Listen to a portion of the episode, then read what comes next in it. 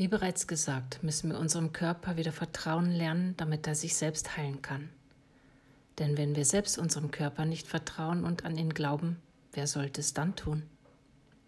Der erste Schritt ist also der Glaube an sich selbst auf geistiger Ebene. Auf körperlicher Ebene ist es wichtig, ihm alles zu geben, was er braucht, um vollumfänglich funktionieren zu können. Neben einer vollwertigen Ernährung zählt auch, mögliche Mängel zu erkennen und gegebenenfalls auszugleichen.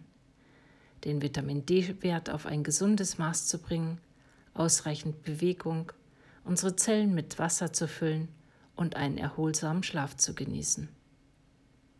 Unser Körper will uns stets helfen und tut alles, um uns am Leben zu halten. Heute erkenne ich, dass alle Symptome nur Botschaften meines Körpers sind, dass etwas in meinem Leben nicht stimmig ist und ich es ändern sollte.